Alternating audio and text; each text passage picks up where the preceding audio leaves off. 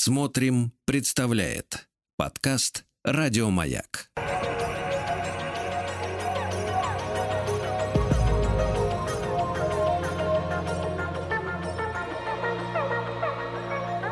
Сотворение умира. Дорогие мои, здравствуйте. С вами Артем Новиченков. Эм, и сегодня мы с вами поговорим об одном из самых сложных романов э, европейской литературы, э, очень необычном романе, сложном как в восприятии, так и вообще в прочтении как таковом, и о главном герое, как кажется, этого романа, о коте Муре. Собственно, вот это опус магнум Эрнста Теодора Амадея Гофмана – Э, почему вдруг выбрал эту книгу? Так сложились звезды, что мне э, пришлось буквально пришлось, я вам попозже об этом скажу, прочитать эту книгу. Мне надо было прочитать лекцию. А, и я решил, в общем, пока для меня это все свежие, новые какие-то ощущения, восприятия, с вами ими поделиться. Не переживайте, если вы эту книгу не читали, я введу вас в эту книгу. Эта книга как раз пример произведения, которое невозможно пересказать, потому что форма здесь эм, настолько превалирует над содержанием. Я в том смысле, что она определяет содержание, что э, пересказав этот текст, ну как Евгения Онегина, да, вот если мы, мы будем пересказывать Евгения Онегина, получится какая-то, ну, ну маловато, да, для великого романа просто сюжета. Вот так же с котом Муром Гофмана. Пару слов скажу о Гофмане. Э, Гофман прожил небольшую жизнь. Он прожил там э, чуть больше 45 лет, э, родился в конце 18 века, умер в 1822 году. И, конечно, это один из самых самобытных, необычных, безумных авторов европейской литературы. В моем восприятии он стоит вот в одном ряду с э, Андерсоном, Хармсом, Кэролом и, наверное, Гоголем. А, это э, писатель э, совершенно выдающийся э, и как, и как художник, и как человек оркестра, потому что он во всех сферах искусства себя искал. Он ну, если говорить о том, что такое гений, то Гофман, конечно, пример этого гения. Он абсолютно исключителен, его невозможно повторить это э, человек, который, как бы сказать, перс... такая соединяющий в себе синтез вообще искусств, потому что он не только был писателем и поэтом, а он еще э, занимался музыкой, он был композитором, причем композитором в самых разных жанрах. Э, он занимался и оперой, и, и симфонической музыкой писал пьески, писал э, какие-то, ну, для вокальных исполнений произведения. Он э, был дирижером, он был капельмейстером, то есть руководителем капеллы, группы музыкантов. Э, он был режиссером, он ставил театральные постановки, разные мистерии, вот можно так назвать. Э, он сам был певцом, он был театральным декоратором, он был художником, и э, во всех этих э, сферах деятельности он искал нечто исключительное, новое. В общем, ну, сложно его с кем-то сравнить, да, конечно, мы знаем, что и Пушкин, и Лермонтов, там, и Гоголь, они тоже рисовали, да, например, мы знаем, что Уильям Блейк был выдающимся художником, но вот Гофман, а, он именно вот э, в некотором роде, это, конечно, художник Возрождения, эпохи Возрождения. Совершенно удивительный человек, при этом практически всю свою жизнь проработавший юристом, 6-1 он работал, 6 дней в неделю, по 10-12 часов в сутки он работал в юридической компании, заполнял эти формуляры, а, и, конечно, это было для него мучением. Это тоже для нас важно в контексте вот э, романа о э, коте Муре.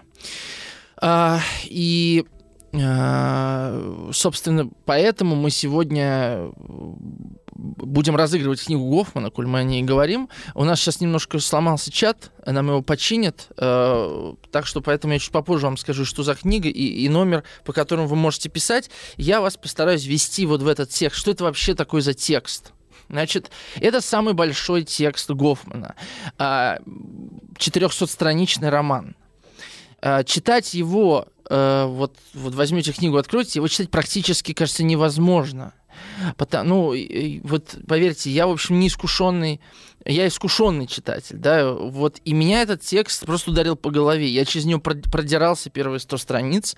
Это было мучение в некотором роде. А потом каким-то фантастическим образом э, сюжетные линии, Э, мелкие детали, герои начали переплетаться и э, вырисовываться в удивительный э, нарративный смысловой узор. Совершенно удивительное произведение. Это как рассматривать ковры. Вот рассматриваешь ковер, э, и сначала ты можешь просто посмотреть, ну, какой-то там, да, рисунок, а потом этот ковер, это же своего рода такая э, мандала, да, вот э, восточная. То есть в этот ковер можно глубоко уйти, и вот текст Гофмана, текст о коте Муре, это именно такой текст. Если вы когда-то читали Гофмана, будь то «Песочный человек», «Щелкунчик», э, наверняка вы сталкивались с таким ощущением, что вот этот фантасмагорический, фантастический мир а, вдруг тебя вот туда засасывает буквально. Это странное ощущение, это э, это на самом деле особое, особый талант писателя создавать вот какую-то вязкую такую среду, в которую э, попадает э, читатель. Причем э, среда не э, возбуждающая э, поначалу. Поэтому, если вы осмелитесь, да, решитесь прочесть этот роман, э, вам придется набраться терпения. Почему этот роман читать сложно? Э, это не один роман, это два романа. Называется э, полный текст так. «Житейские воззрения кота Мурра в купе с фрагментами биографии капельмейстера Крейслера, случайно уцелевшими в макулатурных листах». То есть это буквально автобиография кота Мура автобиография кота, ученого кота. У Гофмана был кот, он так и назывался, кот Мур, и Гофман посвятил ему эту книгу. Кстати, роман не завершенный, написан две трети этого романа, но, в принципе, э, читается он как цельное, э, практически завершенное произведение. Гофман умер в 22 году, в 21 году вот он издал второй том. А, это автобиография кота Мура. А что может быть за автобиографию кота? Ну, вот какие-то сюжеты из, из обычной котовской жизни. А, тут он подцапался с другими, э, а, убежал от собак, влюбился в кошку. Тут пьянка с другими котами была. А, тут он рассказывает, как он учился держать перо и писать. Тут он рассказывает, как он изучал латынь. Это же ученый кот, это философский кот. А, и, и эту часть читать, в общем-то, легко. Но э, на самом деле, читая ее, ты э, практически ничего не приобретаешь. Да, просто самодовольный, это важная деталь, да, самодовольный кот рассказывает, какой он молодец, какой он красавчик. Я прочитаю вам просто для примера, как кот Мур о себе пишет. Дабы потомство в дальнейшем не спорило относительно хронологической последовательности моих бессмертных творений, оповещу его сразу, что первым моим произведением был философский сентиментально-дидактический роман «Мысль и чутье» или «Кот и собака». Уже это первое мое сочинение могло бы обратить на меня внимание всего мира. Позднее, одолев все науки, я написал политический трактат под названием о мышеловках и их влиянии на мышление и дееспособность кошачества. После чего вдохновился и сочинил трагедию «Крысиный король Кавдаллор. И эту трагедию можно было бы с одинаковым успехом представить несчетное количество раз во всех театрах, какие только существуют на свете. Эти произведения моего стремящегося ввысь духа открывают длинный список моих сочинений. По какому случаю они были написаны, я расскажу более подробно в надлежащем месте.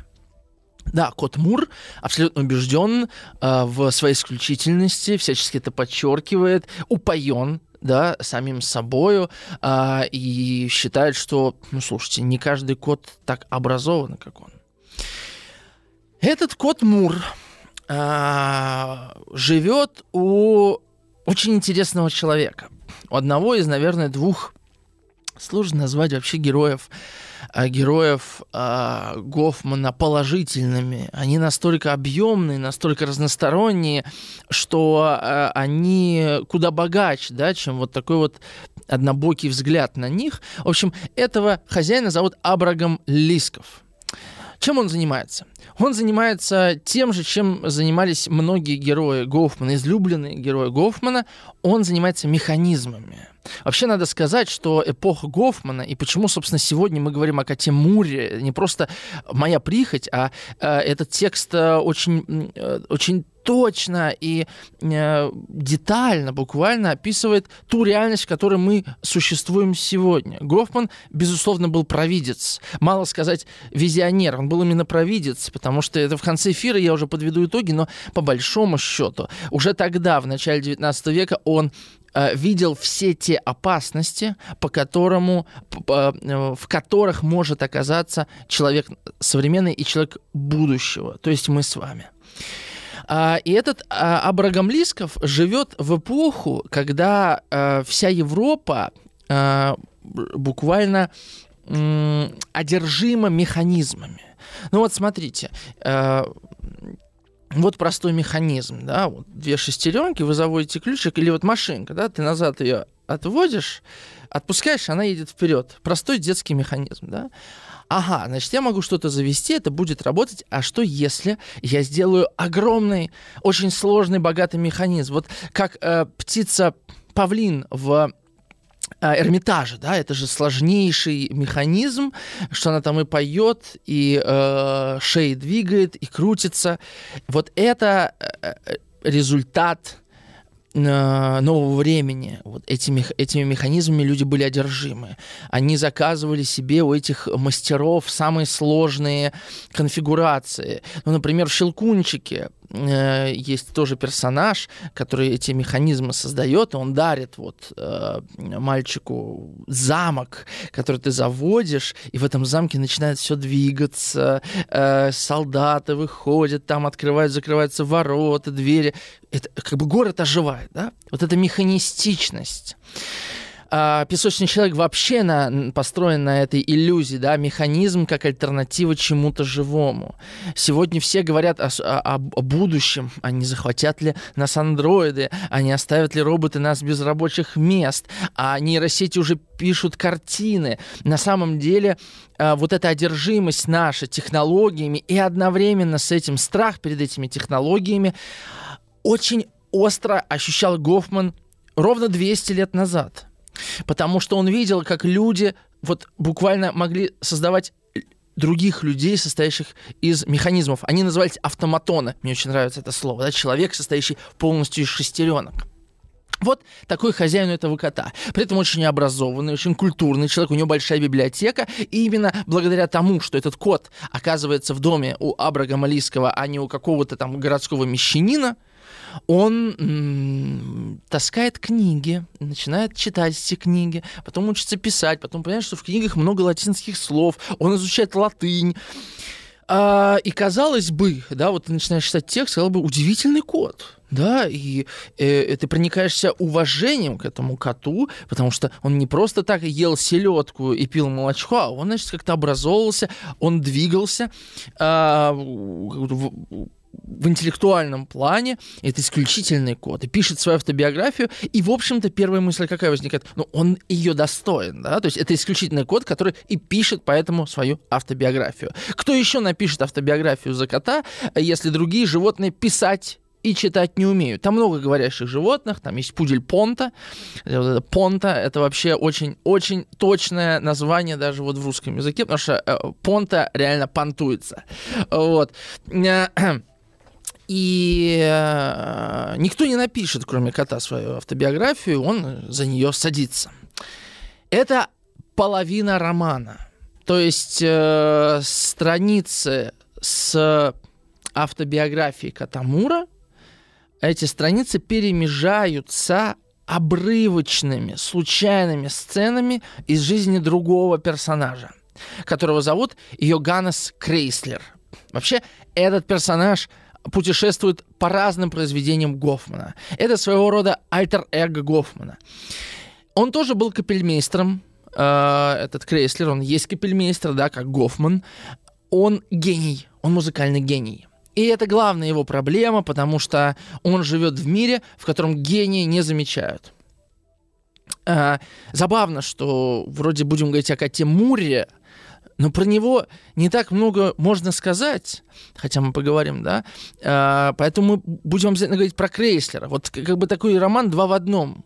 Я, конечно, озаглавил наш э, эфир как вот э, посвященный Катумуру, да, Катумуру, да, как э, кумиру, потому что действительно такие, как Крейслер, кумирами не становятся. Крейслера жалко а, потому что его гений практически никто не понимает, а тот, кто понимает, не имеет власти чтобы изменить отношение к гениальности этого художника. Конечно же, Гофман в Крейслере видел самого себя. И не случайно вам рассказал о том, что Гофман буквально страдал от того, что он работал. Вот вчера в эфире с Владом я рассказывал об этом.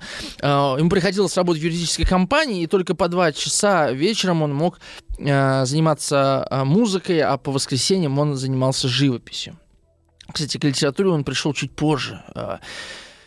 И мы его запомнили, в первую очередь, как писателя. Э, так, у нас заработал чат, а это значит, что я могу вам назвать номер телефона, по которому вы будете делиться со мной, я надеюсь, вашими мыслями, вопросами. 967-103-5533. И сегодня мы разыгрываем э, от издательства СТ книгу, э, собственно, Эрнста Теодора Амадея Гофмана «Эликсир сатаны». Тоже замечательный э, текст, одно из самых необычных произведений.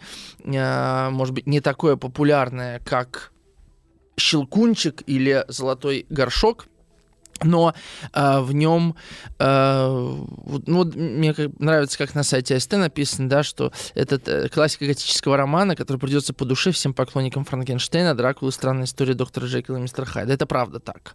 Эликсир сатаны очень интересная вещь, э, приключенческая, э, и я бы даже сказал, отличается очень сильно от многих э, других текстов Гофмана. Кстати, имя у Гофмана звучит круто, да, вот э, Го, Эрнст Теодор Амадей.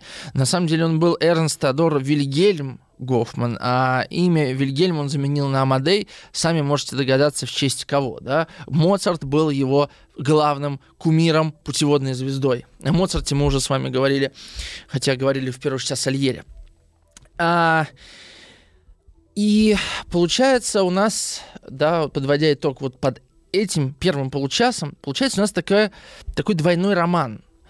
А как эти листы э, про жизнь Крейслера попали в книгу? А очень просто. Дело в том, что когда писали чернилами, между страницами обычно клали какую-то бумагу, чтобы она впитывала да, лишние чернила и не, оставляли, не, не оставалось пятен. И Кот Мур, пиша я знаю, многим не нравится это деепричастие, но мне оно нравится. Да, других вариантов, извините, нет. А, значит, создавая э, свой текст, он э, выдирал из одной из книг или из нескольких, как кажется, книг из библиотеки своего хозяина Абрагама Лиского листы из этой биографии этого гениального композитора и промакивал ими свои страницы. И получилось у нас что? У нас получается, что биография кота, она важна, она главная, а вот биография какого-то гениального композитора это что-то второстепенное. А она оказывается на подмостках, она не цельная, она фрагментарная. Э, и это, конечно же, вот сама структура, сама композиция книги образует главный конфликт, да? Собственно, между чем и чем конфликт, мы поговорим уже после новостей. Тут конфликтов, естественно, несколько. А, и про политику пог- про- поговорим, и про человеческое э, лицемерие обязательно. 967-103-5533. Делитесь вашими мыслями, задавайте ваши вопросы.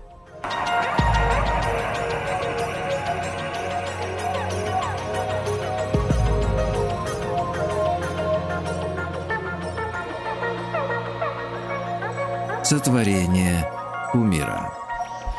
Когда э, размышлял над э, этим произведением, мне возник, у меня возник следующий вопрос. А почему главным героем да, одного из двух внутренних романов Гофман выбрал кота, а, например, не собаку? Да? Почему кот, а не собака? Э, у меня есть ответ на этот вопрос. Я такой, э, может, занятный вопрос хочу вам переадресовать, да?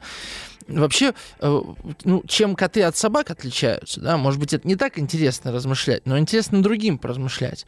Как вы думаете, вот вы писатель, да, и вы э, создаете произведение от лица животного.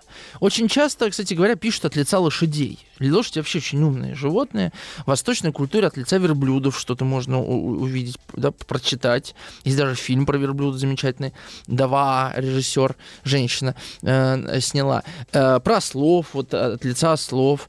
А в Европе очень много мудрых кошек. Вспомните, э, значит, кота в сапогах, Вспомните э, кота, который сказки говорит по лукоморью, да, ходит. Ну и кота Леопольда можно вспомнить, вообще-то говорящий кот. Интеллигент, э, которого донимают. Э, вообще интересная тема про кота Леопольда. Я же так подумал. Он, конечно, может, не литературный персонаж, а хотя, может быть, по какой-то книге э, снят мультфильм, никогда не занимался этим вопросом. Но, может быть, отдельно поговорим. Тем, так или иначе, да, коты а коты действительно животные какого-то философского склада, потому что эпикурейского э, в худшем его представлении, так или иначе. В котах что-то такое есть, но неужели такого нет в собаках? Э, наверняка вы знаете э, картины Кассиуса Кулиджа «Собаки, играющие в покер». Очень известная серия картин. Если не знаете, загуглите, так и напишите «Собаки, играющие в покер». Там вот в собаках выведены типажи людей. И вот вот вопрос такой, да, если вам как писателю, да, почему может быть необходим кот? Что именно через образ кота вы могли бы вывести, да, э, какие человеческие э, свойства, типажи, характеры. Э, наверное, если поразмыслить над этим, вам станет понятно, может быть, и, э, и без меня да, станет понятна мысль Гофмана. 967-103-5533. Напомню, мы сегодня разыгрываем книгу э, Гофмана «Эликсиры, э, «Эликсир сатаны». Э, вообще еще «Эликсиры сатаны». Вот это такой, видимо, новый перевод. Я-то читал текст в единственном числе, было название, кажется. Ну, давно было. Ну, не суть. Хорошо. 967-103-5533. Вот Алексей из Кемера пишет. Они еще результат тульского левши не видели, да, когда мы говорили о о помешанности на механизмах. Действительно, Левша — это вот персонаж как раз из этого времени, хотя Левша написан многим позже, э, гофмановских произведений, но это именно то и есть, да, э, это какой-то технический прогресс, который, э, грубо говоря, оживляет неживое.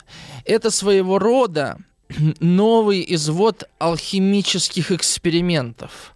Потому что алхимия это всегда... Алхимия была знанием тайным. Э, алхимия существовала и в 18-19 веках, но алхимики перестали быть э, теми людьми, которые находились на краю науки. Кстати говоря, Ньютон э, тоже занимался и увлекался алхимией. И э, механизмы стали более наглядными.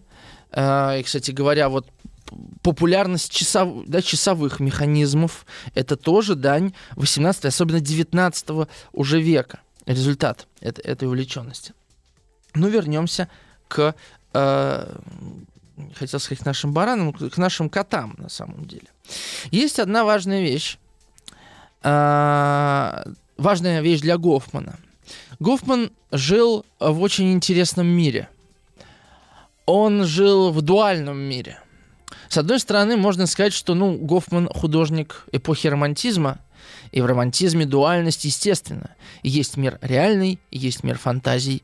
Э, к миру фантазия относится и пространство снов, и пространство мифа, и сказочное пространство. Обращу ваше внимание, что интерес к сказкам и к записыванию сказок возник именно на рубеже э, 18-19 веков. Братья Грим, вы знаете их, и Даль Владимир Далин тоже собирал сказки. Это потом Афанасьеву передались сказки, которые собирал Даль, и Афанасьев уже э, завершил э, собирание этих сказок и издал кстати, не без помощи Пушкина это все было. Пушкин мотивировал Дали очень сильно в том, что не останавливался. В общем, этот интерес какой-то, э, с одной стороны, низовой культуре, да, э, с другой стороны, к культуре иррациональной, да, потому что сказки, они, ну, это ненормальные нарративы про нашу обычную вот городскую э, жизнь. и, кстати интерес к Гоголю тоже был на этом построен, что он тут фантастичен, он сказочен. Но не будем далеко уходить. Да, с одной стороны, можно объяснить вот эту странность Гоголя тем, что он художник романтизма. Но этого будет недостаточно. Истинные романтики, такие, какими был Уильям Блейк, например, они действительно жили в неких иных пространствах. Э, э, что это значит? Это значит, что мир, который мы с вами привыкли называть реальным, восприятие Гофмана или Блейка таковым не являлся. Буквально не являлся. Все эти феи, все те э, существа, которые превращаются в людей и обратно, э, все эти допельгангеры, двойники реальных людей, нос, например, Гоголя, это же про двойничество, да? Это все не просто плод фантазии художника, это та реальность, в которой он существовал. В данном случае наш сегодняшний автор э, Гофман. Что это значит? Это значит, что эм, с одной стороны можно видеть в этом форму эскапизма, да, что вот этот мир жесток, несправедлив, уродлив, поэтому я ухожу в мир фантазий, сновидений, мечт и грез. С другой стороны, мне уже сложно отличить реальную реальность от вымышленной реальности. Какая реальность будет называться реальной? Если Моисей поднимается на гору, и с ним говорит Господь Бог, какая реальность реальна? Тут на горе в разговоре с Богом или там внизу, где Бога никто не слышит? Какая реальность реальнее? Uh, и вот эта вот раздвоенность мира, да, и лежит в основе конфликта главного героя второго романа uh, Капельмейстера, гения, музыканта Йоганнеса Крейслера. Гофман был гением потому, что он умел существовать вот в этой, опять возьму это слово, да, распятости между миром реальным и миром фантастическим, фантазийным. Это для меня на самом деле это не э, просто фигура речи. Я э, точно так же убежден, что тот мир, который мы называем реальным, он куда менее реален, чем мир, который мы называем нереальным. Э, это вопрос, это чистый вопрос веры и вопрос э, собственного мироощущения, да? Вот ты так ощущаешь или не ощущаешь? Потому что коту Муру абсолютно закрыт вход в этот и реальный альтернативный метафизический мир. Кот Мур — это классический филистр. И это слово очень важно для э, произведений Гофмана. Кто такой филистр? Филистр — это человек, э, который довольствуется материальными благами, довольствуется комфортом. Он э, самодоволен и предан той благостной, благословенной рутине, которую он вокруг себя выстроил. Духовные потребности у него существуют только по мере сил, подобно тому, как очень богатые люди – любят ходить в большой театр, да, или, или пойти в Пушкинский музей, там сделать еще пару фотографий. Потому что это красиво, это приятно, это модно. Это как в стихотворении э, Северянина, да, «Ананасы в шампанском». Вот это идеальное описание филистровского мироощущения. Вот стихотворение Северянина «Ананасы в шампанском». Я, может, попозже его прочитаю, просто наизусть его не знаю. Может, первые четыре стиши только. И э, все, что окружает Катамура, на первый взгляд, то, что нам кажется таким выдающимся, исключительным, достойным автобиографии, как я вначале сказал, оно в некотором роде обесмысливается самим котом. Ну, например, кот Мур ученый. А зачем ему эти знания? Зачем ему уметь писать? Зачем ему уметь читать? А, именно для того, чтобы получить положение в обществе. Зачем ему известность? Зачем ему слава? Для того, чтобы ему стало еще лучше, вольготнее и комфортнее.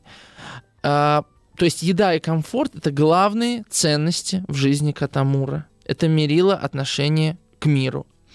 А, кот Мур иногда, конечно, выходит из собственного дома, впадает в какие-то передряги. Зачем ему эти эксперименты? Казалось бы, вот это же, это же, это же поступок, да, отказавшись от комфорта, выйти за границы собственного дома. Но даже этот эксперимент нужен коту Муру просто для получения опыта и для того, чтобы написать об этом.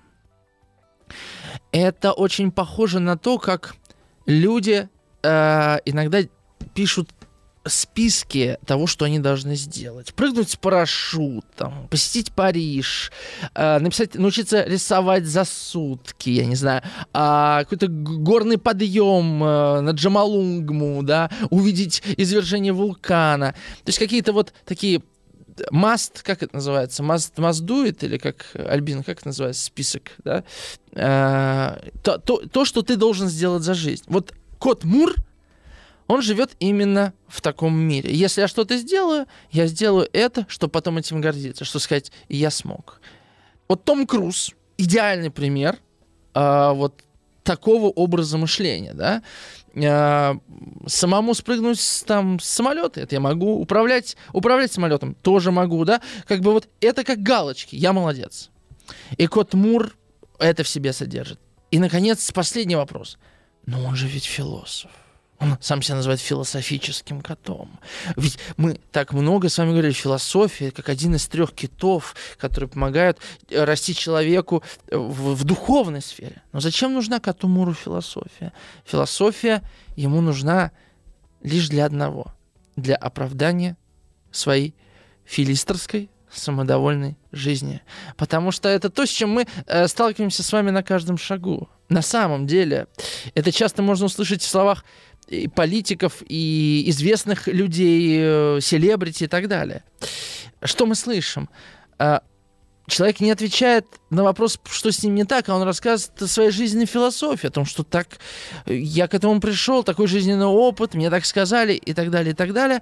И это позволяет ему дальше проживать жизнь без честного, искреннего взгляда на самого себя. Вернемся после короткой рекламы. Пишите 967 103 5533.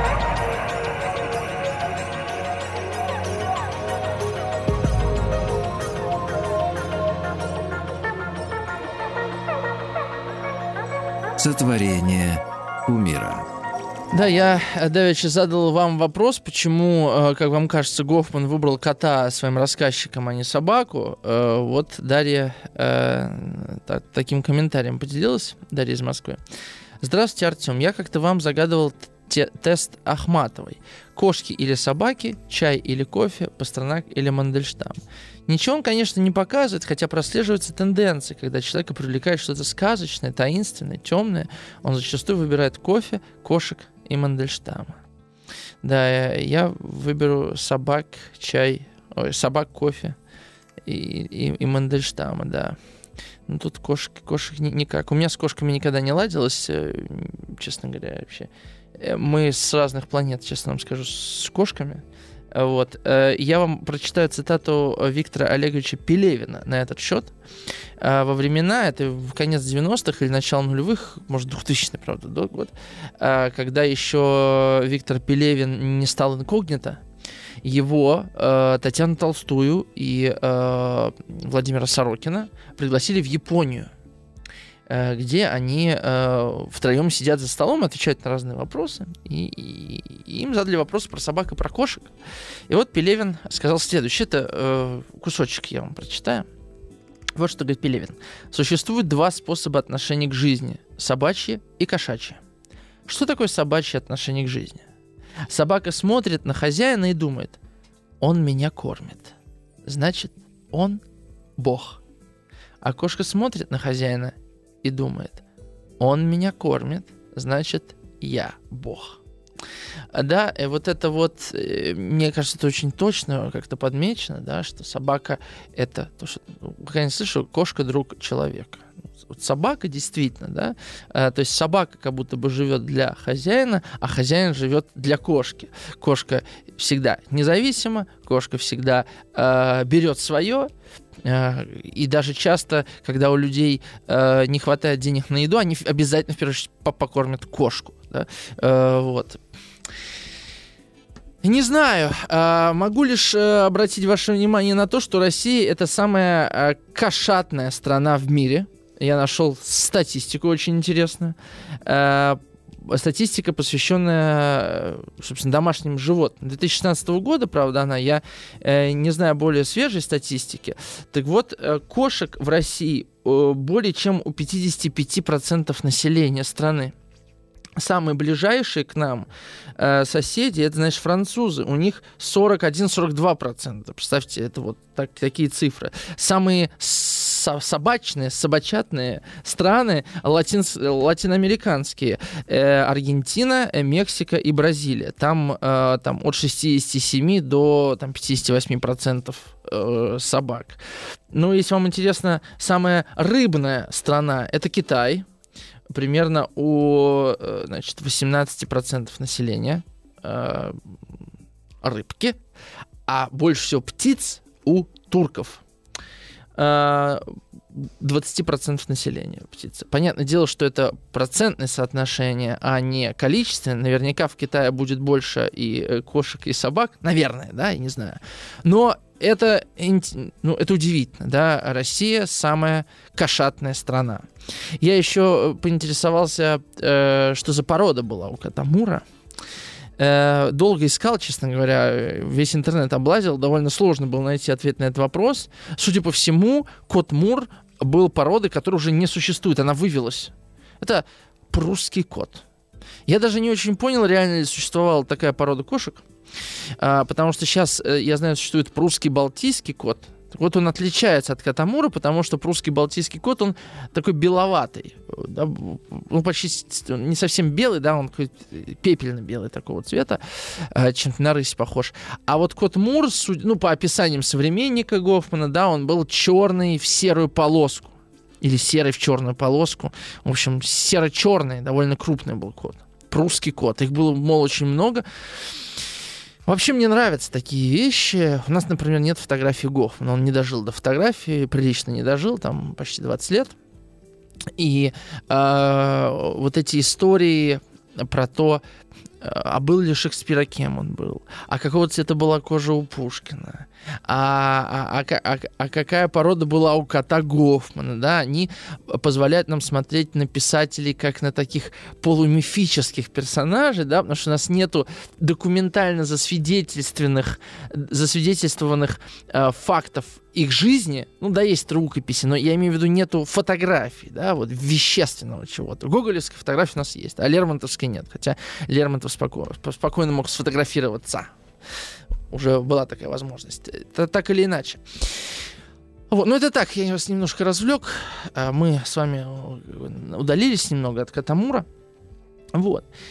А, Вообще, я еще, наверное, скажу пару слов, потому что нам осталось полторы минутки до э, перерыва. Я э, убедительно вас прошу делиться мыслями. Я понимаю, что, может быть, текст экзотический. Это действительно экзотический текст, и я никому не пожелаю его вот взять и прочесть на досуге.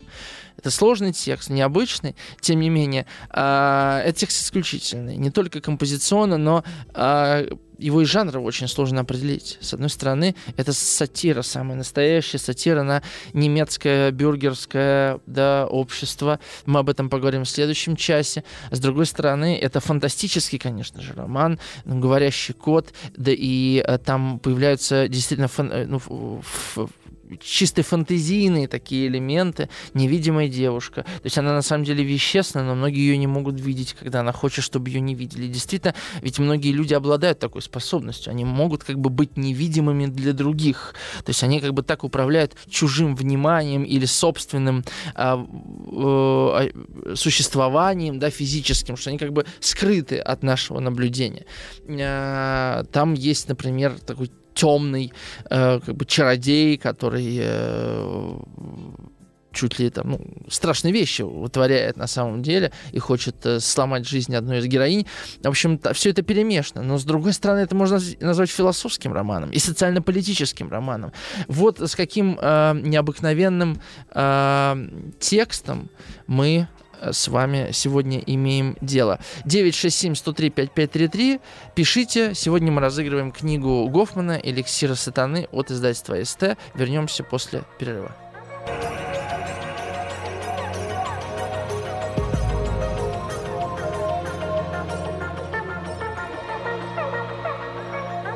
Сотворение умира. С вами по-прежнему Артем Новиченков. Сегодня мы неожиданно говорим о коте, э, о коте Муре. Это вообще-то, между прочим, первый в нашей э, передаче персонаж не человек, да, вот. Э, и именно потому э, мы говорим о коте Муре, а не о втором герое этого романа Йоганнесе Крейслере, э, что именно потому, что значит, э, именно кот отражает нас гораздо больше, чем этот гениальный композитор. И, кстати, это интересный момент, потому что если вы вспомните школьную программу по литературе, начиная там класса с восьмого, мы часто на уроках сталкивались с темой поэт и толпа. Помните, стихи Лермонтова, там, Пушкина, значит, вот э, стихотворение там «Пророк» известное, а, что поэт не понят толпой, но он, подобно пророку, ведет ее куда-то туда, да, а, он, ему виднее, он глубже понимает, и он в итоге оказывается растерзан этой же самой толпой, хотя именно поэт эту толпу и защищает. вот этот конфликт, он же ведь, а, если отзывался нам и отзывается, то отзывался он нам не как конфликт человек, э, не как конфликт э, поэт и толпа, а как скорее конфликт человека и государства или человека и общества. Это разные конфликты. Нам очень сложно поставить себя на место художника, на самом деле. Даже когда мы смотрим фильм Федерики Филины «Восемь с половиной», это же фильм про, про режиссера, да, который никак не может э, создать вот тот самый фильм, никак не может к нему прийти, да, про муки творчества, мы скорее, да, ну массово, люди смотрят фильм про художника, который ищет себя, про его конфликт внутренний и внешний, про то, что нам всем понятно. А вот этот конфликт истинного гения и мира людей, которые отказываются понимать, что это, что это что-то из ряда вон выходящее, что это исключительное, э, он на самом деле часто оказывается непрочитанным. Хотя он называется, да, озвучивается. И именно поэтому мы сегодня говорим о Кате Муре, а не о Крейслере, потому что то, что из себя представляет кот Мур, э, нам очень понятно. И это, на самом деле, даже очень жестоко к нам. К нам как таковым. Я чуть попозже об этом э, расскажу. Прочитаю пока ваши комментарии, которые пришли, пока я слушал новости и музыку. Хотя новости я прослушал большей частью, я задумался. 967-103-5533. А, Вы можете написать ваши комментарии. И сегодня за самый любопытный комментарий или хороший вопрос. Я э, вручу книгу от издательства СТ, э, Гофмановскую книгу «Эликсира сатаны». Один из его романов. Дарья из Москвы вспоминается фильм «Кошачьи миры» Луиса Уэйна с Кимбербэтчем в главной роли. Я его не смотрел. Милена пишет. «Э, Кошки ходят где вздумается и гуляют сами по себе. Милена, а что вы сами-то об этом думаете? Ваше отношение к этому? Алексей пишет. Как интересно, по логике получается Россия страна подчиненных людей? Поскольку столько кошатников. Алексей, это я оставлю э, вам на, на э, э, как, как риторическую фигуру оставлю это в нашем эфире. Вот. А, Татьяна. А во мне коты вызывают жуткие ощущения. Мама говорит, что в детстве меня соседский кот напугал. На картинке коты изображены как бы в своей сути для меня. В любой ми мяукающей милашке я вижу вот это. На фотографии изображены э, коты на на черном фоне, э, с, и у всех горят глаза, как вот как фонари. Э, в, помните кошку из мультфильма Миядзаки э, Тоторо? Э, такой потрясающий кот-автобус. Потрясающий совершенно. Я, кстати, убежден, что они когда-то существовали, но э, почему нет?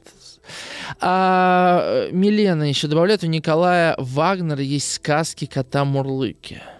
Первый раз слышу про Николая Вагнера. Э, Татьяна пишет, а в Петергофе в качестве объекта искусства стояла посмертная маска Пушкина в человеческий рост. Жуть. А, Милена добавляет, возьмем чеширского кота у Льюиса Карла. Что стоит его одна улыбка?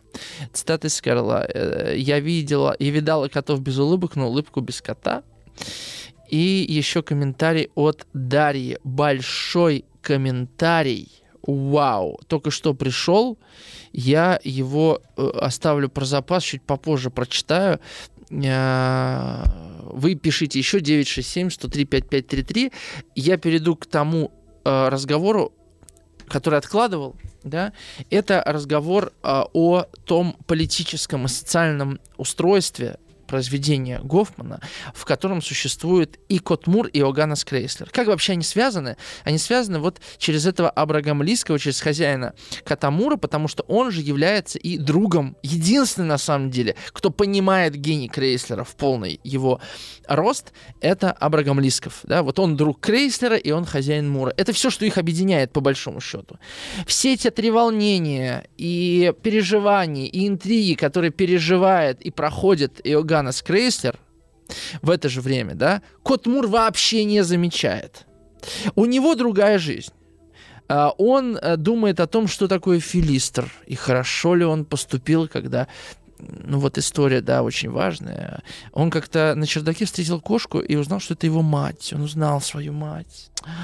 А он-то живет как сибарит, у него там и молочко, и жаркое, всегда, всегда все есть. А мать голодная, худющая. И он говорит, ну, мать, сейчас я это угощу тебя. И пошел и думает, чем мать угостить. А у него там, в принципе, все есть. Представьте целый холодильник еды для кота. И он берет ей Э, значит, рыбью голову. И несет матери рыбью голову. Ну, щедрый сын. И пока он не нес, он понял, что ему так сильно захотелось съесть эту рыбью голову, что он ничего не смог с собой поделать и съел ее. И матери ничего не принес. И тут он начал философствовать. Он начал рассказывать о природе кота, о том, как сложно ей противиться, о том, чего только стоит и как тяжело быть котом в этом бренном мире, где так много искушений. И вот эта философия, то, что он называет философией, полилась. Да? Это к тому, а, о чем я говорил чуть ранее, что философия Филистера нужна для оправдания своих слабостей. И вот это княжество. Княжество, которое называется Зиххартсвейлер. Это такое марионеточное, игрушечное государство. Феодальная Германия – э, раздробленная, э, в которой на тот момент было огромное количество этих малюсеньких княжеств. Ну вот представьте, не знаю, представьте какой-нибудь СНТ или дачный поселок, где много домов, да?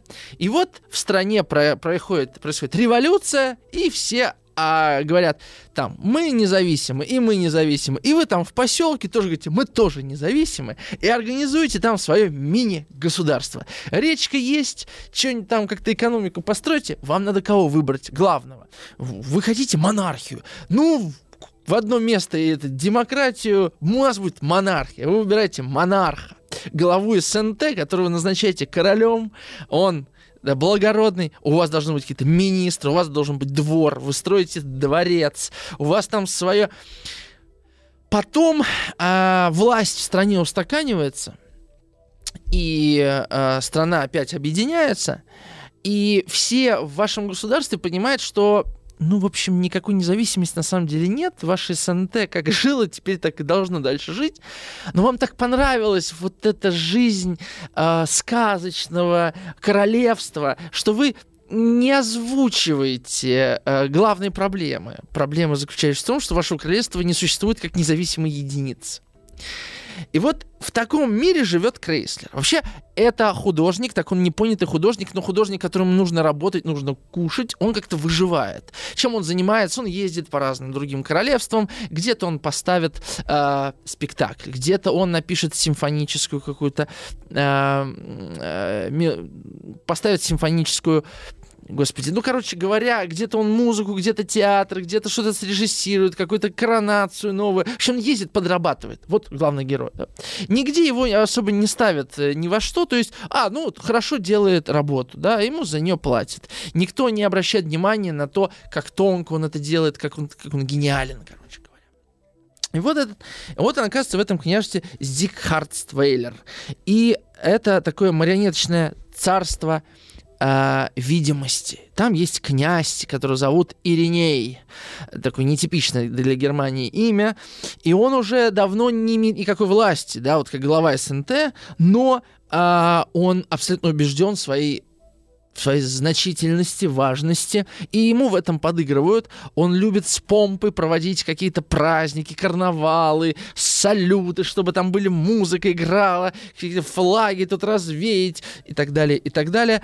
А, и есть финансовые советники, все какие-то занимаются проверкой счетов, бухгалтерии, там какие-то княжеские а, подковерные игры ведут. В общем, понятно, да? Власть вроде бы существует здесь, но она игрушечная. Все играют в бирюльки. У Гофмана Именно так выглядит реальный мир. На самом деле, если мы с вами возьмем реальную политику, вот два лидера двух стран в 2023 году встретились по вопросам там ковида, там проблемам в таком-то регионе или климатической какой-то проблемы. Для Гофмана это все, конечно, игры в бирюльке. Потому что, ну, ну чем вы занимаетесь? Какие-то проблемы решаете, которые сами же и придумали, потому что вы придумали концепцию государства, потому что вы придумали экономику, которая позволяет этим государствам существовать, и вы придумали системы ценностей. И как бы вы так обустроили этот механический игрушечный мир, что он занял мир реальный.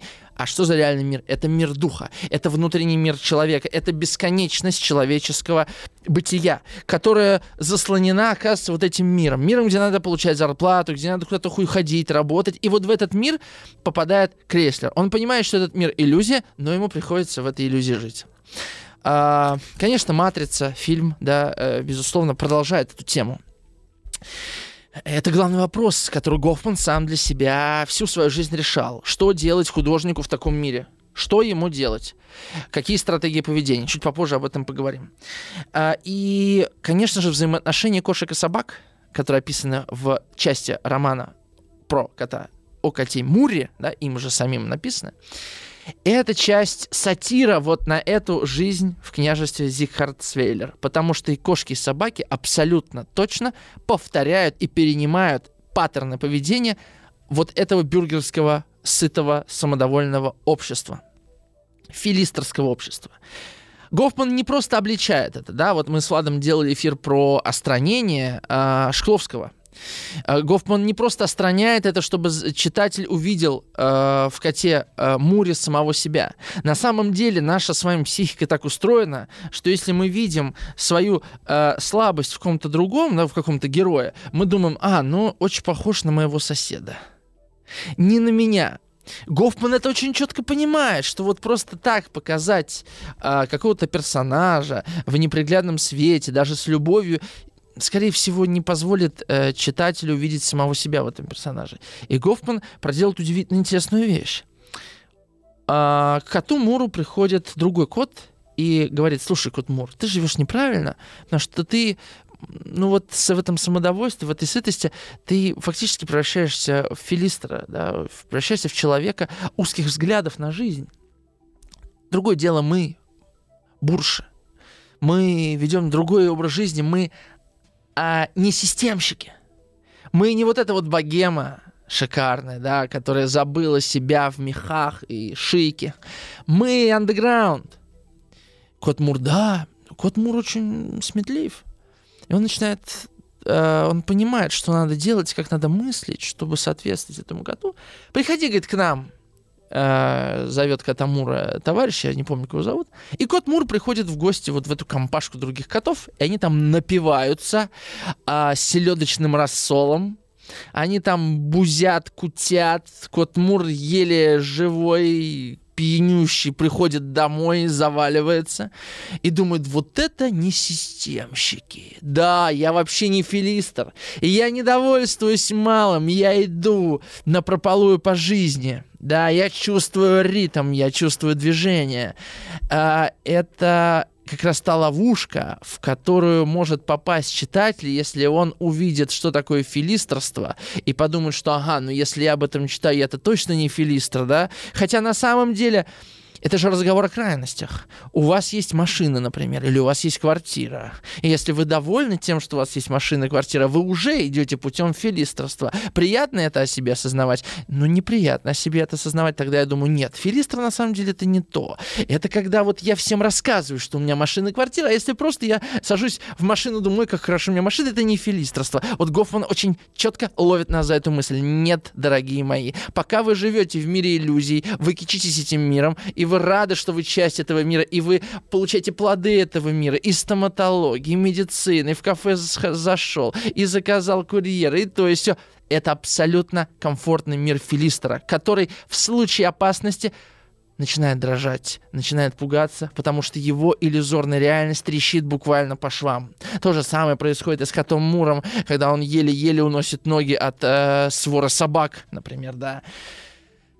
И на это еще все, конечно, накладывается любовная история, что вот когда я люблю, я аж не могу быть филистром, ведь моя душа горит, моя душа, да, куда-то стремится.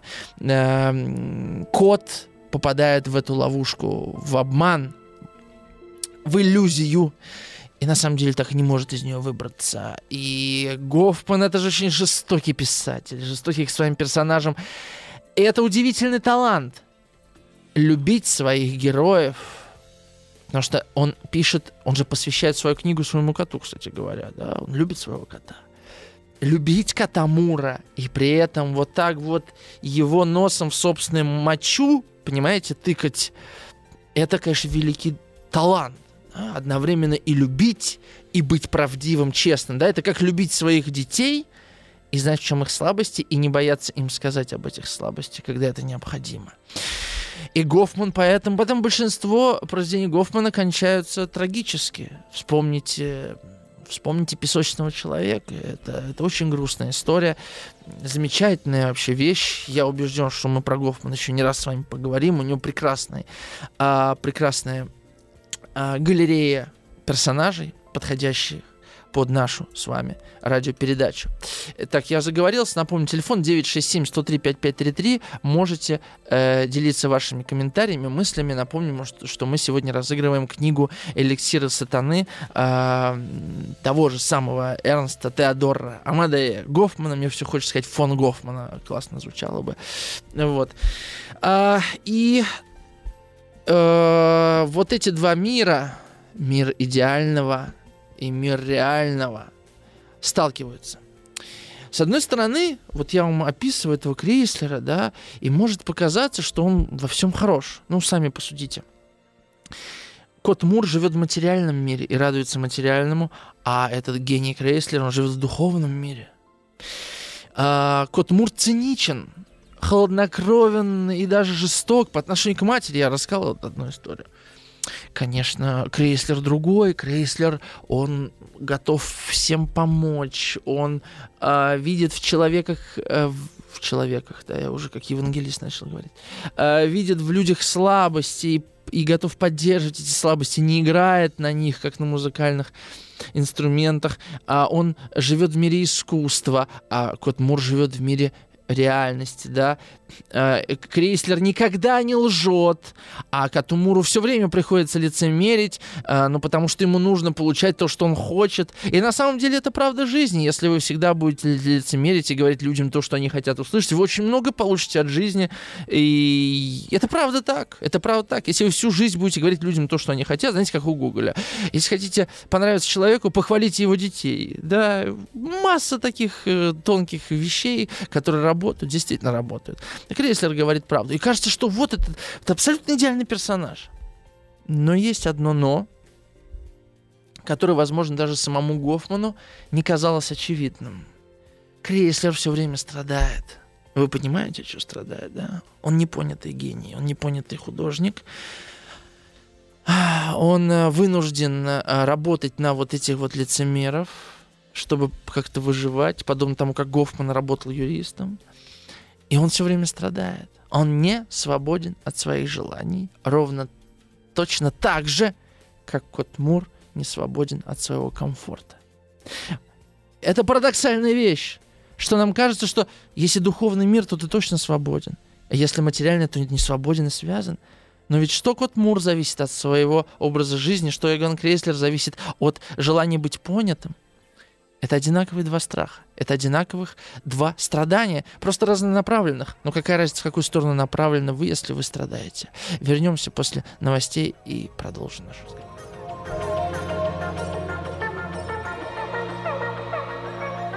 Сотворение умира. Ну что, возвращаемся. Я прочитаю ваши комментарии. Э, их много. Спасибо вам большое за активность. Пишите еще. 967-103-5533. Вот длинное сообщение от Дарьи из Санкт-Петербурга. Добрый вечер, уважаемый Артем. Добрый вечер, Дарья. Ух ты, какая интересная жизненная умиротворяющая тема эфира. К сожалению, слушаю ее не сначала, но сразу возникли параллели с другой прекраснейшей книгой моего самого любимого писателя Владимира Орлова, автора книги «Альтист Данилов». Так вот, у Орлова есть произведение называется «Истощение времени или сведения об участии кота Тимофея в государственном перевороте». Конечно, я рекомендую к прочтению нашим слушателям всю прозу Орлова, но конкретно эта книга логично встает на полке в ряд с другими изданиями, в которых литераторы дают право голоса своим любимцам на страницах своих произведений через узкую щелочку кошачьих глаз, глядят на перипетии своего времени и э, мира, который им выдалось разделить с котом с котом. Перебираю в голове еще книги. Потянулась мыслью книги ирландского писателя-журналиста Пата Инголдсби, в рассказах которого звучит, звучат имена и голоса всех его десяти, кажется, котов. Сколько их, этих великих людей, их котов? Много. Сколько отражается примет времени? Помню, в пятом классе я писал сочинение от имени своей кошки Рисольди. Его читали в учительской вслух. Было невероятно приятно. Хотели бы вы увидеть такое собрание книг в одном издании? Я однозначно. А я очень спокойно к этому отношусь, честно говоря. Э, но то, что кошки особое значение в нашей культуре имеют, это безусловно. Конечно, вспоминается и Пол Томас... Фу ты, то, то, Томас Тернс Эллиот. Я Пол Томас Андерсон, Томас Тернс Эллиот, понимаете, называют тоже людей. Есть обычные нормальные имена. Артем Новиченков, например, понимаете, имя, фамилия, все. Эрнст, Теодора, Амадей, ну когда уже... Вы знаете, какое полное имя Пикассо? Там 26 имен. Я не знаю, кто-то, наверное, знает наизусть. Э, мне кажется, Пикассо, когда в паспорт заглядывал, он листал страницу, чтобы свое имя назвать целиком. Ладно, а э, вот... И Бродский, конечно, любил. Ну, в общем, кошки для многих э, важное значение в жизни имеют. Для Владислава Тимкина, например, точно имели. Э, вот. Э, и имеют. У него же есть кот. И он говорит, я с ним разговариваю. И мы с ним на одной волне. Я не сомневаюсь в этом. Так и есть. Вот. У меня как-то с животными другие отношения. Вот Дарья пишет, Алексей, напротив, Алексей, напротив, человек в России, возможно, видит себя в котах. Ну, или, по крайней мере, хочет хочет видеть. А Артем не любит котов, потому что просто боится взглянуть на себя и прикрывается любовью к добрым искренним собакам. Дарья, я к собакам тоже очень спокойно отношусь. Раньше я мог сказать, что я не люблю кошек. Сейчас я крайне вот просто спокойно отношусь к кошкам. Вот вообще спокойно. Точно так же, как и с собакам. Спокойно могу погладить. Но, честно говоря, эстетически мне приятнее действительно гладить собак, чем кошек. Мне неприятно чувствовать кости сквозь э, шерсть э, кошки. Мне очень нравится вот э, именно собачья шерстка, потому что она толще. Конечно, есть собаки совсем костлявые, тоже мне вот эстетически не очень приятно. Мне вообще нравится, э, мне не очень приятно трогать кости сквозь кожу, это всего касается. Мне очень, очень приятно, вот когда между э, когда, когда тело человеческое ощущается не как костлявое тело, да, вот какое-то какое что-то в нем есть такое мягкое, понимаете? живое что-то, да. Это, это такие вот откровение, можно сказать. Здравствуйте. Пес бы не оставил страницы книги хозяина как второстепенную промокашку своей книге, пишет Катя. Вот Катя помнит вопрос, который я вам задал в начале. Екатерина пишет, Артем, а у вас есть кот? Коты и кошки гораздо больше похожи на своих хозяев, чем собаки. При этом они сами никогда бы с этим не согласились. Гофман прятался за своего кота и точно его уважал. Каждый хозяин побаивается и уважает своего кота. Кстати, любопытно, что э, любопытно, что есть кот и кошка, а вот у собаки, как слово определение, нет этого полового разделения. Как это нет? Есть сука и кобель, разве это не половое разделение? Есть собак и собака, как жираф и жирафа. Так что я не вижу вот в этом ни- никакой сложности. Есть же слово жирафа, правильно? да, а пес, да, для него он пес и собака. Можно. Пожалуйста, не, не вижу тут. э, Вот, вот с, с машинистом и машинисткой сложность. Потому что если мужчина работает машинисткой, а женщина машинистом, то если назвать женщину машинистом машинисткой, то она как бы уже не машинист, а уже машинистка, но она не машинистка, а работает машинистом. Полная путаница. А, Милена пишет большое сообщение. Все о том, что кот является одним из самых загадочных животных. Его мурлыканье и молочный шаг обладают умиротворяющими и успокаивающими лечебными действиями. Кошка – хранительница домашнего очага. По поверьям, они живут не одну жизнь. Кошка – к удаче и счастью. Где кошка, там порядок.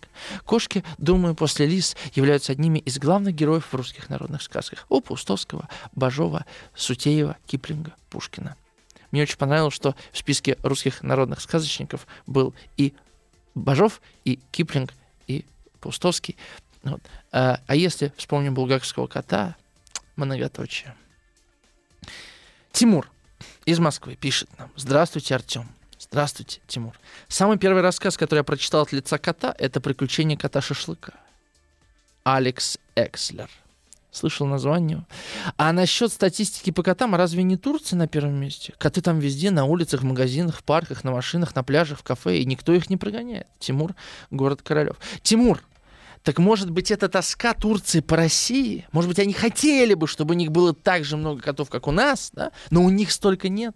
И поэтому как бы у них коты, они как бы вывернуты наизнанку, поэтому их всех видно, а наши коты, они как бы глубинные коты. Да? Это коты а, э, сокровенного психического, бессознательного пространства. И поэтому-то, э, то есть статистика не врет, а видимость как раз вас, Тимур, здесь обманывает. Татьяна пишет. А я еще вижу в этом как бы столкновении филистерства и андеграунда такое как бы противостояние конформизма и нонконформизма, которые на деле отличаются только количеством вовлеченных в это людей. А по сути та же схематичность, те же рамки и обязанность им соответствовать. Спасибо, Татьяна, за содержательный комментарий. А то про кошек, я чувствую, сейчас все увлекутся, будут рассказывать про своих питомцев. А, э, Александр из э, Белгорода.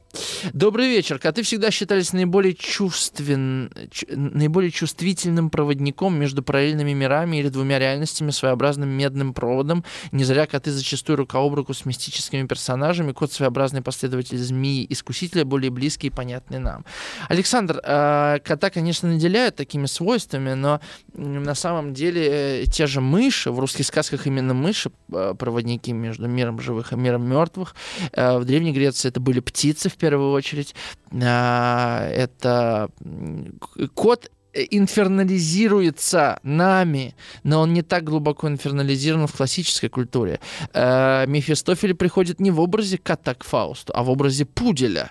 Э, Поэтому это, мне кажется, наше желание видеть в коте демоническое начало. Мне кажется, коты более приземленными. Э, В котах, безусловно, есть какая-то вот э, заложенная э, инфернальность, безусловно, но она как бы вывернута наружу, потому нами и замечаема. Понимаете, в чем дело? А вот, например, если у вас... э, а вот ласточка, например, вот вы бы никогда не сказали, что она э, вот между миром живых и миром мертвых да, путешествует. А ласточки именно такие. Это все такие вещи очень любопытные. Вот бы найти э, как бы зоолога, который разбирается в этих да, других пространствах, да, вот что он не просто там может рассказать про то, э, про ареал животного, да, а рассказать какое мифологическое, да, и, э, э, значит, метафизическое значение, да, и, и свойства имеют те или иные существа, животные. Вот это было бы интересно. Такой зоолог-мифолог. Дарья пишет. Маленькая цитата из Инглсби, от которой я в первый раз плакала, хотя лучше не разбирать его на кусочки. Цитата. «Теперь в доме 3 на Вернкорт есть только я и бурые коробки картонные, набитые моими книгами. Всего лишь вопрос времени, когда настанет и мой черед. И когда он придет, надеюсь, он явится в виде па, скользящего потихоньку вдоль кромки устья в лодке, где полно котиков. Ива Чернушка, Кыш, Рынки Рунда и Годё, шесть директоров Willow Publishings, вернувшихся, чтобы забрать меня в вечность, полную мягких подушек. Кошки, и дальше Дарья добавляет, кошки-проводники между мирами, так было всегда и вряд ли будет иначе, они непредсказуемы, самодостаточны, поэтому, думаю, в нашей стране их так много. ну, я что-то мало знаю людей, которых кошки в другой мир э, вводят. Вот в чем дело. Мне кажется, в этом смысле тогда мы от кошек отвернутые. Э, вот э, Хотелось бы реального опыта, да, вот между какими мирами вы с кошками путешествуете. Если есть такой опыт, напишите, пожалуйста. Потому что такое ощущение, что кошки путешествуют, но без нас или без вас, да. Артем, добрый вечер. А вам не кажется, что вы демонизируете кошек? Хотя я им тоже не доверяю, если честно. Уверена, при более дружелюбном климате собачников было бы большинство. Зимой совсем не хочется с утра пораньше на прогулку. Не знаю, вот в Аргентину поедете, вот там собаку заведете. А тут, ну, действительно, наверное, может быть. А, Татьяна пишет. Деление людей на два типа. Любителей котов, любителей собак. Уже начинаешь скучать по делению на 12 групп по знаку зодиака. Татьяна, мы к этому тоже придем. Тоже придем. Интересно узнать ваше мнение о книге Григория Служителя «Дни Савелия», спрашивает Сергей. Сергей, я э, не читал и совсем нет желания читать эту книгу. Я как-то даже приглашал э, Григория Служителя в павильон книги лекцию читать, но меня совершенно не убедил ни его, э, ни его книга, ни он сам вот в каком-то в каком-то смысле читать это произведение. Да? Для меня в целом есть книги, которые можно читать, которые можно не читать. Вот э, «Дни Савелия» скорее книги, которые можно, в принципе, не читать. Вот. Хотя я не сомневаюсь в том, что она имеет своего читателя и, может быть, даже стала для кого-то путеводной звездой, это вполне себе нормально. Сергей говорит, что долго лежит у него книга, он никак не, не подступается. Сергей, удачи вам, может быть, получится. Да, слушайте, вот, вот мы за этими кошками пол эфира с вами просидели. Я так и думал. А, вернемся к нашему разговору, да. А, значит, вопрос, который я уже задавал, да. Главный вопрос позднего Гофмана, ну, он выкристаллизовывался, этот вопрос на протяжении десятилетий, да. Что может, что, может быть, должен противопоставить романтик, художник, гений материалистической современности? Вот я гений, вот я гениальный писатель, да. Что я должен противопоставить? Мы с вами 20 минут назад дошли до мысли, что Крейслер страдает ровно так же, как Кот Мур. Верно? А, но страдает по-разному. Кот Мур, а, Кот Мур не видит собственного страдания. И в этом он блаженен. Да. Всю свою жизнь он выстроил так, чтобы не замечать собственного существования. И даже когда я говорю о том, что я существую, я имею в виду не свое истинное существование, а свое материальное воплощение в этом существовании. А Креслер страдает. Страдает от желания, не свободен от желания. Сначала Гофман думал, что надо ответить желчным презрением этому обществу, ненавистью. Потом понял, что это не работает. Это бессмысленно, общество не изменится. Вспомните Чацкого, его упекли в сумасшедший дом. Второй вариант был у Гофмана, может быть, надо эскапировать, уйти в мир фантазии и грез, но тогда тебе по-прежнему нужно будет что-то есть, что-то делать, да. И, э, и на самом деле это такой же путь, путь, а путь э, поприще, поприщена, да, в произведении э, записки сумасшедшего Гоголя. Третий путь — отречься от мира. Гоголь думал, может быть, отречься от мира, да, уйти, но тогда ты уйдешь из этого мира, а ты нуждаешься в этом мире. И вот до чего дошел Гофман, мы узнаем после небольшой рекламы уже.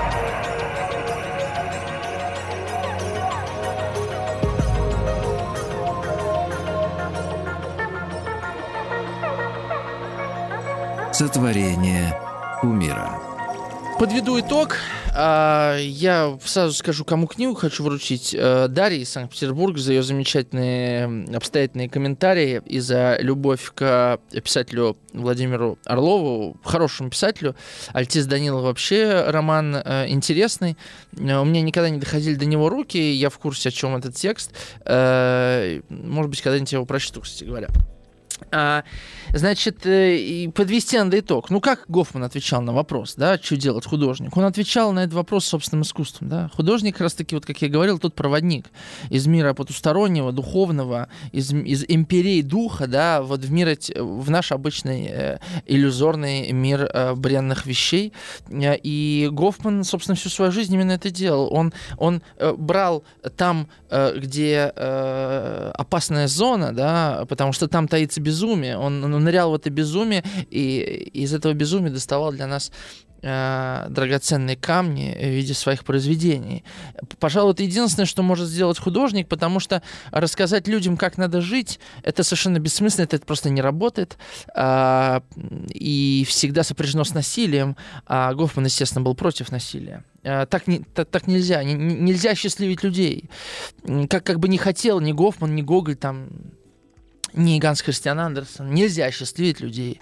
Люди сами э, каким-то образом выстраивают свои стратегии, а вот случайно, а вот как-то вот, вот кто-то, может быть, послушает этот эфир и что-то случится, да, кто-то прочитает Гофмана, что-то случится. Вот, вот в это э, Гофман верил. И я тоже верю. Э, я говорил, что Гофман э, провидец. Я бы хотел закончить этот эфир как раз разговором о том, э, что он провидел и, в частности, описал в Катемуре. Во-первых, он говорил об опасности вещизма, об опасности власти вещей над человеком, о том, как мы, э, покупая себе смартфон, каждый день теперь заботимся о нем, заряжаем его, покупаем ему новый чехольчик, а если он сломается, мы его идем чинить, э, чистим ему память, протираем э, экран, если он запылил, появился. Ну, мы, мы заботимся о нем, о вещей. Чем больше, тем больше о них заботы. И в какой-то момент уже эти вещи начинают обладать нами. Я думаю, всем это знакомо. Гофман очень четко это понимал. Он об этом очень много писал, о том, как вещи, а тем более магические вещи в виде механизмов. А вот смартфон, это же вообще, это вообще магическая вещь. Мы же не знаем, как он работает. Ну, кто-то, конечно, знает, кто разбирается, но для меня это вообще-то магическая вещь. Как он горит? Там какие-то цифры, нули, единицы. Вообще чудо. Вот, а, автоматизм, да, когда, э, когда бездушный механизм получает власть над человеком, когда это же вообще про то, как внешний мир, к которому мы привыкаем, автоматический мир. Я нажимаю на кнопку, у меня горячая вода.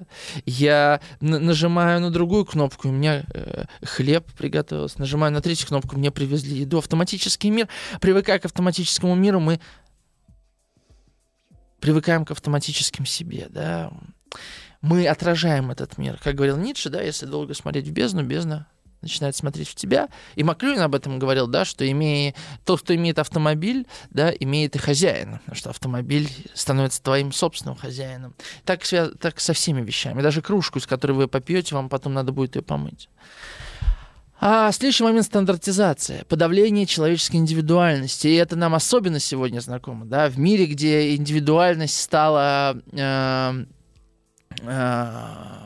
модусом операнди, да, э, путеводной звездой, тому, к чему все стремятся, индивидуальность, индивидуалистичность, да, удивительно, э, становится стандартным. И чем больше мы стандартизируемся, тем больше нам кажется выбор. Заходя в магазин, нам кажется, вау, вот это в супермаркете, сколько видов сока. Но состав у всех этих соков примерно одинаковый. Да, и, и, и наши пищевые корзины жителей города примерно одинаковые. И на завтрак мы с вами всегда едим примерно одно и то же.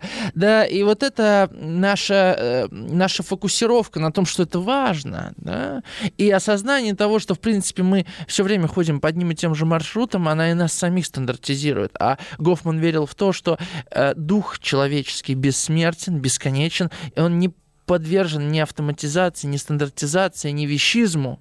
И именно в этом он увидел свободу. Вот эта свобода духа человеческого, это как раз-таки выход из всех конфликтов, и социальных конфликтов, и внутренних конфликтов. А добился ли Гофман этой свободы? Вопрос большой. Может быть, я не такой большой, крупный специалист там по Гофману, вообще никакой не специалист по нему. Я это любитель. Э, любитель. Но э, то, что этот вопрос не отпускал его совершенно точно. Наверное, Гессе смог э, освободиться от, э, от гордыни, от тщеславия, от желаний. И последние 10 лет, может, поэтому не писал книги. Да, Гофман писал. Гофман хотел признания, хотел понимания. И тут очень важный момент, момент веры. А, потому что, ну, например, Данте не сомневался в том, что он пишет великие вещи. Пушкин, в общем-то, не сомневался, он понимал, что он велик. А Гофман, Гофман все время страдал от общества, от непризнания, потому что он сомневался. Потому что не было до конца вот этой абсолютной веры. И это опять очередная разорванность, очередная распятость. Это главное свойство нашей человек, нашего человеческого бытования. Постоянное забывание о том, что мы существуем, и постоянное воспоминание о том, что мы действительно это мы, что никто другой мною быть не может. Ну и Гофман, э, да, в завершении скажу, описал капитализм. Капитализм как э, систему, в которой все получает меновую стоимость, когда все может быть куплено, продано, обменено, когда человеческое становится э, частью рыночного, когда власть является э, инструментом э, управления, да, и нам кажется, что это нормально, что власть это инструмент управления, но для Гофмана это было ненормально. Власть не может ничем управлять, потому что власти не существует. Невозможно управлять свободой Понимаете? А поэтому управлять можно только человеком, который не свободен. Можно сколько угодно менять власть, можно сколько угодно бороться с властью, но никогда власть, никакая власть не даст тебе свободы, потому что она, она, она в ней не заинтересована. Власти не нужно, чтобы ты был свободен. Поэтому власти, особенно никогда и э, власть никогда особо не любила великих художников. Э, были, конечно, случаи, когда любила, но держала э, под ногтем. Так что Гофман, Гофман нам еще читать и читать, на самом деле. Я убежден, что сейчас, в наше переходное время, в исключительное время, новое время для нас, такие писатели, как Гофман, а, они получат новое прочтение. С вами был Артем Новиченков. До новых встреч. Спасибо вам большое за внимание.